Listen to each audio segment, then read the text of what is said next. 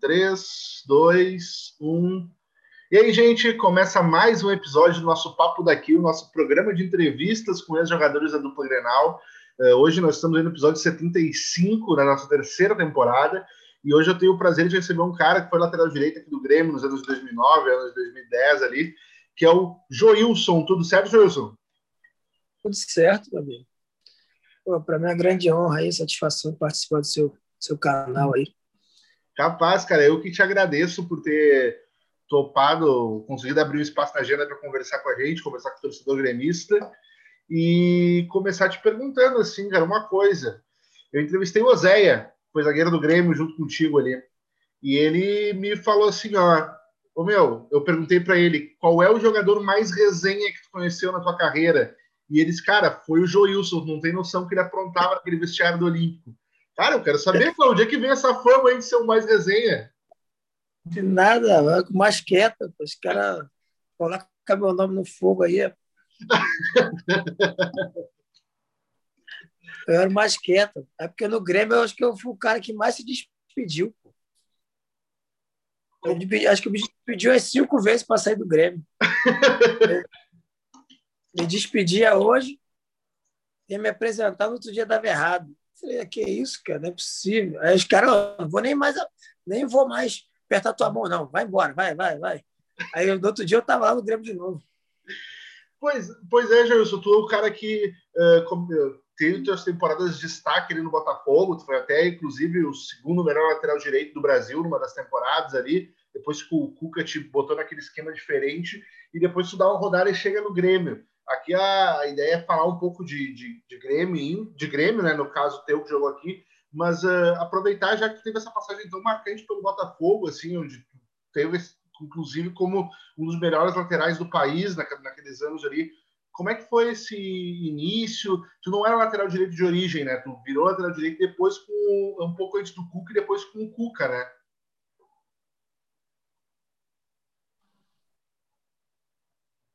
É, no caso. No caso, eu virei lateral, lateral por acaso, né? É, mas o que, que aconteceu assim para tu virar lateral? O Cuca me chamou no canto, né? Me perguntou se eu poderia fazer lateral, né? Que ele estava meio brigado com o Rui. E não tinha outro. Acho que o Neném já tinha. O Neném estava também no elenco, acho que tinha ido embora, estava para sair. Aí teve um treino, ele falou: ah, vou te usar no lateral ali, como eu era meia, sempre tive boa velocidade. Vou te usar ali. Eu falei: ah, professor, nunca joguei, mas tem um pouco de noção, né? Porque não é difícil. Quem joga de meia dá para jogar ali, né? Joga de. Já joguei, ó, uma, o Cruzeiro, uma vez eu entrei numa partida aí contra o Corinthians, quando eu estava pelo Cruzeiro. Mas não, é, não, é, não tem erro também, é difícil, né? Só que eu não estava preparado para ocupar a posição, né? Até que o Rui fazia com excelência, né? Era um bom lateral, né? O Rui teve passagens em grandes clubes, né? Só que ele estava meio brigado, aí teve um treino, eu fui bem. Ele falou: ah, vou te usar agora, vou te colocar ali. Aí que estava acabando o ano, 2006. Eu fiz um jogo pelo brasileiro, fui bem. Ele falou: ó, vai renovar o contrato, o contrato está até acabando. Vai renovar o contrato e tu vai ser o lateral agora. Eu falei, ah, vou ter que preparar, né? Vou ter que treinar, vou ter que... Aí fui, fui treinando, adaptei, aí jogava no 4-4-2, depois, em 2007, jogava no 3-5-2, né? Jogava mais na linha de frente, com a cobertura dos volantes. Aí fui adaptando, aí virou aquilo ali, né? Deu para mostrar um pouco do futebol, aparecer, deu para daí fui para São Paulo, depois fui para o Grêmio. Enfim, né? Depois não joguei mais na posição, joguei, joguei poucas vezes, joguei mais de meia nos outros clubes que eu, que eu passei. Mas como é que é o desafio? Por mais que tu não, tu disse que tu já era meia para aquele lado, então foi foi mais uh, já tinha feito algumas vezes aquela posição, mas como é que era para ti que era meia até porque eu conversei já com outros jogadores que, por exemplo, jogaram passaram pelo Grêmio, que preferiam esperar uma oportunidade na sua posição do que acabar indo para uma posição que não é a sua, se sacrificando, não indo tão bem. Uh, como é que foi para ti essa tomada de decisão? Você teve algum momento que ficou com medo de, uh, não de aceitar essa posição, daqui a pouco não ir tão bem, perder espaço no clube, ou ser taxado? Uh, como é que é essa mudança para um cara que não fez a lateral direita como base, por exemplo? Para mim foi um desafio, cara. Eu aceitei numa boa, até porque eu, meu pensamento de pô, ficar no banco é ruim. Você treina, treina, você entra 10, 15 minutos. Você nunca está preparado. Você treina, você prepara, mas jogo é jogo. E treino é treino, né? Como todo mundo diz, né? Hoje em dia treina muito mais, né? E hoje tinha a parte, a parte zoológica, tem tudo hoje. Mas eu me preparei, né? Fui. Falei, até eu comentei com um amigo, né? Falei, ah, vou ser lateral agora. Ele falou, mas, pô, toma cuidado. Eu falei, não, cara, ah, se eu for bem também é. Se eu for mal, volto minha posição, tento brigar ali. Mas no time, no Botafogo, os meios eram muita qualidade. Tinha o Ramon, tinha Zé Roberto, Lúcio Flávio, entre outros, né? Ficar esperando. E você poder jogar. Ah, e ele falou: ó, tu vai jogar como um meia, né? Só que pelo lado. Vai usar velocidade ali. Eu falei: ah, então tá bom, vou, vou jogar ali. Aí acabei adaptando ali. Para mim foi, para mim foi um desafio, foi bom demais para mim, até que deu um, um up na minha carreira, né? Sim. Sim. E tu esperava que tu fosse, por exemplo, ser considerado ganhar o segundo melhor lateral direito do país, como tu foi aquela vez pela bola de prata? Eu, eu tava eu no, no, Carioca mesmo, eu, já, eu tinha sido primeiro, melhor lateral, né, no Carioca, né? Daí tava bem demais fisicamente. Tava os jogos que eu tava fazendo assim, eu achava que ia estar entre os três, né, mas bola de prata até porque eu não joguei todos os jogos na, na mesma posição, né? Tipo, o caso do Léo Moura, ele só jogou a lateral direito. Né? E eu não joguei todos os jogos na minha posição. Joguei de lateral esquerdo, joguei de volante, joguei, joguei de meia, quando teve um, um, um acaso com o Zé Roberto lá. Aí eu joguei de meia no lugar do Zé. Eu não joguei todos os jogos. Se bobear nos jogos, joguei, se botar jogar 33, joguei uns 20, 25 de lateral. O resto joguei tudo fora da posição. O Léo jogou todos, né? Já também é um cara consagrado na lateral. E assim, eu estava dando uma pesquisada quando eu estava preparando a pauta para a gente conversar, eu vi que é por mais que tu não seja um, um, atacante, um centroavante, tu é o cara dos gols bonitos ali no Botafogo. Né? Tenho, eu vi que estava olhando um gol teu que tu dribla meio time dos caras ali no Campeonato Carioca, contra o Portuguesa da Ilha. Eu vi que tu fez um golaço contra o River na reinauguração do, do João Avelange lá pela Sul-Americana. Uh, como é que é? Tu é o cara que não é, é uma posição que tu estava jogando ali, não era uma posição de chegar tanto na área para bater a gol daqui a pouco. Lateral direito é mais acostumada a cruzar na área, ou até fazer uma outra jogada. Como é que é fazer esses golaços ali que tu fazia ali? Pelo menos esses dois que eu vi o vídeo, eu achei sensacional, né? É, né, mas a gente. Eu ficava muito, treinava muito, né?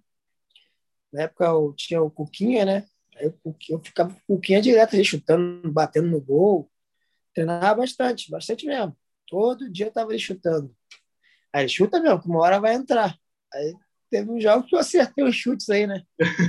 esse, jo esse, esse jogo da Portuguesa da Ilha aí é, foi até um divisor de águas, assim, tipo, o treinador botou o time, a gente estava para classificar, né, para jogar. Pra, acho que era para jogar o semifinais, né, de, de que a gente ganhou o primeiro turno, no segundo turno foi legal, né? Daí ia ter renovação no grupo, né? Quando virasse o ano, ia ter renovação no grupo. Até brinca, né? Esse jogo aí foi até um divisor de águas. Né? joguei tão bem que me proporcionou renovar mais, mais, mais um ano, um ano e meio, um ano, um ano e meio, acho que renovei por causa disso aí, desse jogo aí, desse gol aí que você falou aí. Eu driblei, toquei, passei no meio deles e fiz o gol contra a Portuguesa na ilha. E assim, Jailson, em 2009, depois do Botafogo foi para São Paulo, em 2009 chega uma proposta do Grêmio, que é o, a pauta aqui do programa. Queria saber, assim, como é que surge essa proposta do Grêmio para ti em 2009 e como é que foi para ti até tu aceitar e chegar aqui, tu conhecia do Grêmio, como é que foi essa, esse primeiro approach do Grêmio?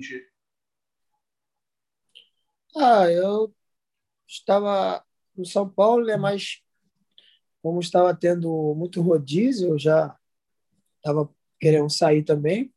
Então, a proposta do Grêmio, eu fui, ah, vou pro Grêmio. Já, já tinha, a gente tinha sido campeão, campeões, né, um ano brasileiro, e estava no estadual lá, estava sendo pouco utilizado, resolvi sair. Tinha mais um ano e meio de contrato, falei, ah, vou pro Grêmio. Só que nessa transição do Grêmio aí, eu acho que matou foi porque eu não, poder, eu não podia jogar Libertadores. O Grêmio estava bem demais Libertadores. Estava em primeiro, estava primeiro, né? Depois chegou. Aí eu não podia jogar. Tipo, jogava, eu jogava estadual, estadual não, jogava brasileiro, Libertadores jogava outro. Aí o cara ia bem, né? Manter, manter a pessoa, né? Não tem como tirar, né? Aí isso acho que me afetou um pouco. É porque a característica também é diferente, né? No São Paulo jogava São Paulo jogava no 3-5-2 e no, no Grêmio jogava no 4-4-2, né? Eu não era muito de marcar, né? Era mais de atacar, né? Daí foi indo, foi indo, aí teve outras contratações, né? Mas eu joguei bastante também de lateral esquerdo. Naquela fase que machucou o Lúcio, machucou o Fábio. Aí depois joguei muito lateral esquerdo. Até na Copa do Brasil eu terminei jogando lateral esquerdo. Na Copa do Brasil, que a gente saiu para o Santos. E assim, quando tu olha para trás, assim, essa falou até no início, tu brincou ali que a quantidade de vezes que tu se despedia dos colegas e no outro dia tu estava lá se apresentando de novo. Uh, como é que tu avalia a tua passagem do Grêmio? Por que, que tu acha que acontecia isso assim? Porque eu lembro que em 2009 uh, termina o ano, o, a pessoa, a imprensa dizia que não ficaria, mas em 2010 tu segue no Grêmio até o meio do ano, ainda tendo sempre para o Atlético, tu segue jogando. Uh, como é que foi essa não sei se daqui a pouco era pressão porque o Grêmio vinha numa fila de títulos.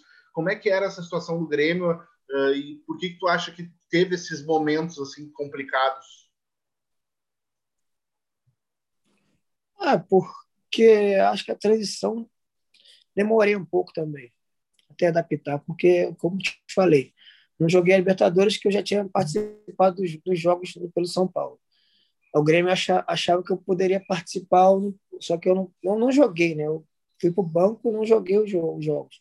Eu não podia. Nessa transição é, de jogar um campeonato e não jogar o outro, acabou que outro jogador, tipo o Mário, foi bem, né? O Mário foi. Teve Grenal, teve outros jogadores que jogaram, Edilson.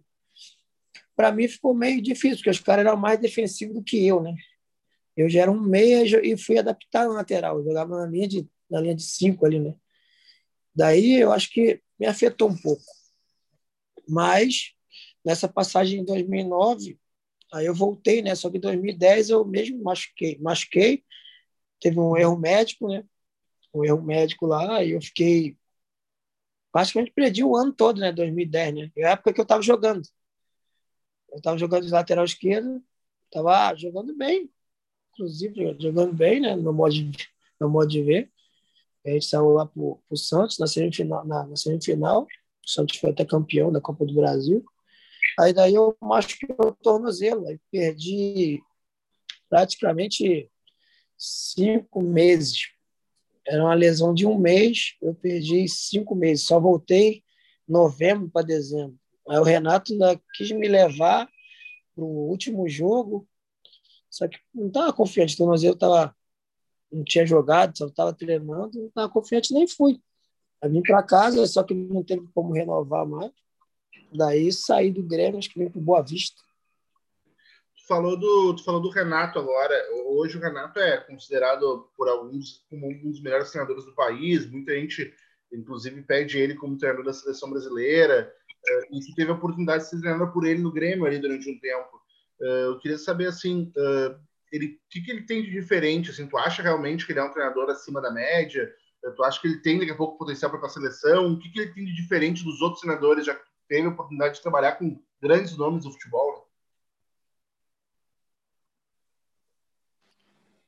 Ele é um, um, cara que entende, né, cara? Jogador, jogou, né? Ele jogou, né? Um cara que sabe a língua, né? Sabe a língua do, do jogador, procura conversar trabalho de campo dele, do Alexandre, é bom demais. Para mim, merece uma chance na seleção, sim. Até nessa despedida aí, eu, eu tava no Grêmio, ele me pediu lá no Atlético Paranaense, que ele estava no Paranaense, só que não teve como concretizar. E eu, eu fui até para lá, fiquei uns dias lá, depois voltei no Grêmio, como você frisou aí. Eu voltei, eu estava com a lesão, não sabia. Lá eu fiz exame e consegui que eu estava com 6 centímetros quebrado no tornozelo. Aí eu fiquei no Grêmio, aí teve episódio aí de, de rescindir, aí voltei de novo, aí continuei treinando tal. Aí isso aí eu perdi muito tempo, mas eu, o Renato é fora de sério. Tá, tive pouco tempo assim, mas pelo trabalho dele, é um cara merecedor. Uh, e qual é a tua relação hoje com o clube, com a torcida do Grêmio? Ainda tem algum sentimento? Acompanha o clube? Não sei como é que é a tua relação hoje com o Grêmio e com o torcedor gremista.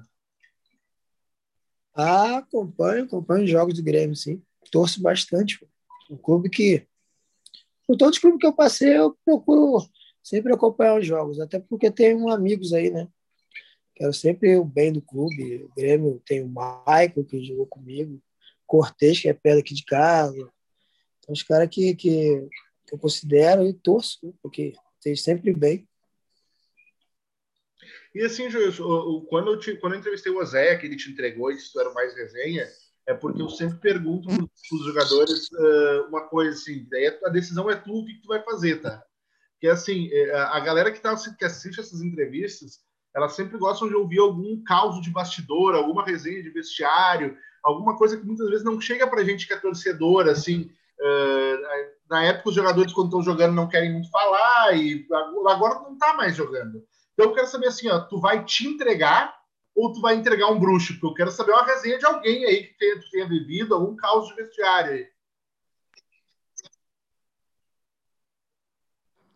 a casa de vestiário.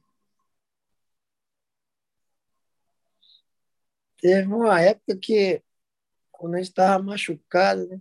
eu, Leandro, rapaz, todo mundo começou a engordar, engordar, que a gente toda hora ligava na, na lanchonete ali, cara. Pô, cortaram até o telefone, porque não aguentava mais a gente. Sorvete, todo mundo deitado, só ficava deitado comendo. Nem aguentava mais. Até eu que sou, até eu que era magro engordei. Pastel, salgadinho, ligava para padaria lá, torta. Onde comia era muito. Meu Jesus do céu. Todo dia era coisa diferente. No freezer do gelo era cheio de picolé. Joilson, eh, depois que tu uh, saiu do Grêmio, seguiu tua carreira, né? Em 2018, pelo menos até onde eu estava pesquisando aqui, é o último registro que tem, que era tu no Angra dos Reis. Uh, eu queria saber, assim, como é que é a cabeça de um jogador para parar, assim, que a gente vê muitas vezes as pessoas falando, jogadores indo até mais idade ou parando muito jovem por causa de lesão, mas sempre a preocupação do, até do psicológico de parar a carreira. Como é que foi para ti uh, parar, né, ali em 2018? Não sei se tu jogou mais algum clube depois, mas aqui os últimos registros que eu encontrei foi em 2018 no Angra dos Reis. E além disso, uh, quem o torcedor que quer te acompanhar, que gosta do Joilson, o que, que ele está fazendo hoje em dia da vida? Ah, na verdade, a gente nunca está preparado, né? até porque não tem, não tem preparação para isso. Né? Você sabe que vai chegar a hora e você vai parar de vez, né, cara? Se você não tiver muita identificação com o clube, se não for um ídolo máximo, você vai cair no esquecimento ali, só vai ficar só a lembrança sua ali que você participou dos grupos, conquistou tal. Eu parei de boa, hoje eu sou de boa, fico em, em casa, não, não tive problema com isso. Amigo, família, não, parei, até porque no Angra, você citou aí o Angra. O Angra mesmo eu fui, acho que eu fui mais para dar apoio moral, porque nem tava, já tinha uns dois anos que eu jogava bola. Eu fui por causa de um amigo treinador aqui, outro amigo que estava vindo de candidato, me, me chamou para tentar ver se subiu o clube lá, só que não deu certo.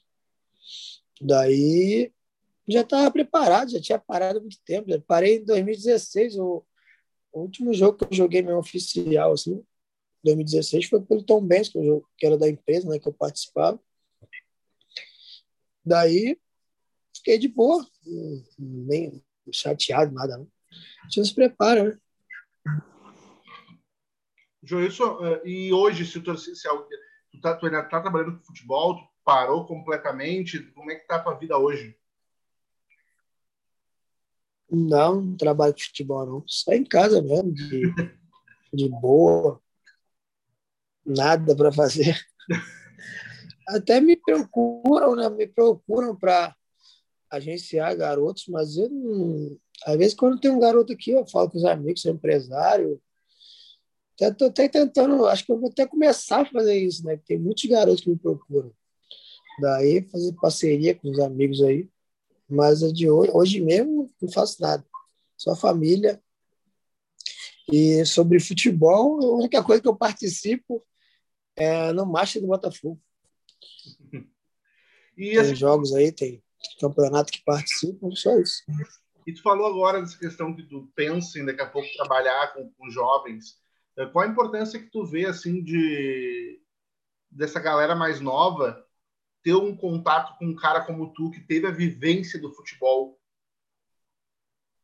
que, que tu pode trazer de experiência para essa galera, para essa gurizada? É, te tenta ensinar, né, cara? Primeiramente, ser, ser um cidadão de bem, homem. Se não for jogador, ser, ser um, um cidadão, ser um, um, um polícia, um, uma pessoa do bem, né? Tentar respeitar o pai, a mãe, tio, os mais velhos, né? Porque é isso que a gente teve, a educação nossa passada era isso, né? Tomar benção. Hoje em dia as crianças não querem mais saber nem disso. É que a gente, o meu pensamento é esse, né? Tentar falar como é que era antigamente. Hoje em dia já as crianças já são mais, muito mais para frente. Acho que já já já nasceram já a milhão, né? A gente era bem mais devagar. É porque a tecnologia também deixa as crianças assim. Joilson, eu gostaria assim de uh, mais uma vez uh, te agradecer por ter topado participar desse papo comigo. E eu espero que tenha sido tão legal para ti bater esse papo e relembrar um pouco da tua passagem pelo Grêmio e outros lugares, quanto foi para mim ouvir essas histórias pela primeira vez.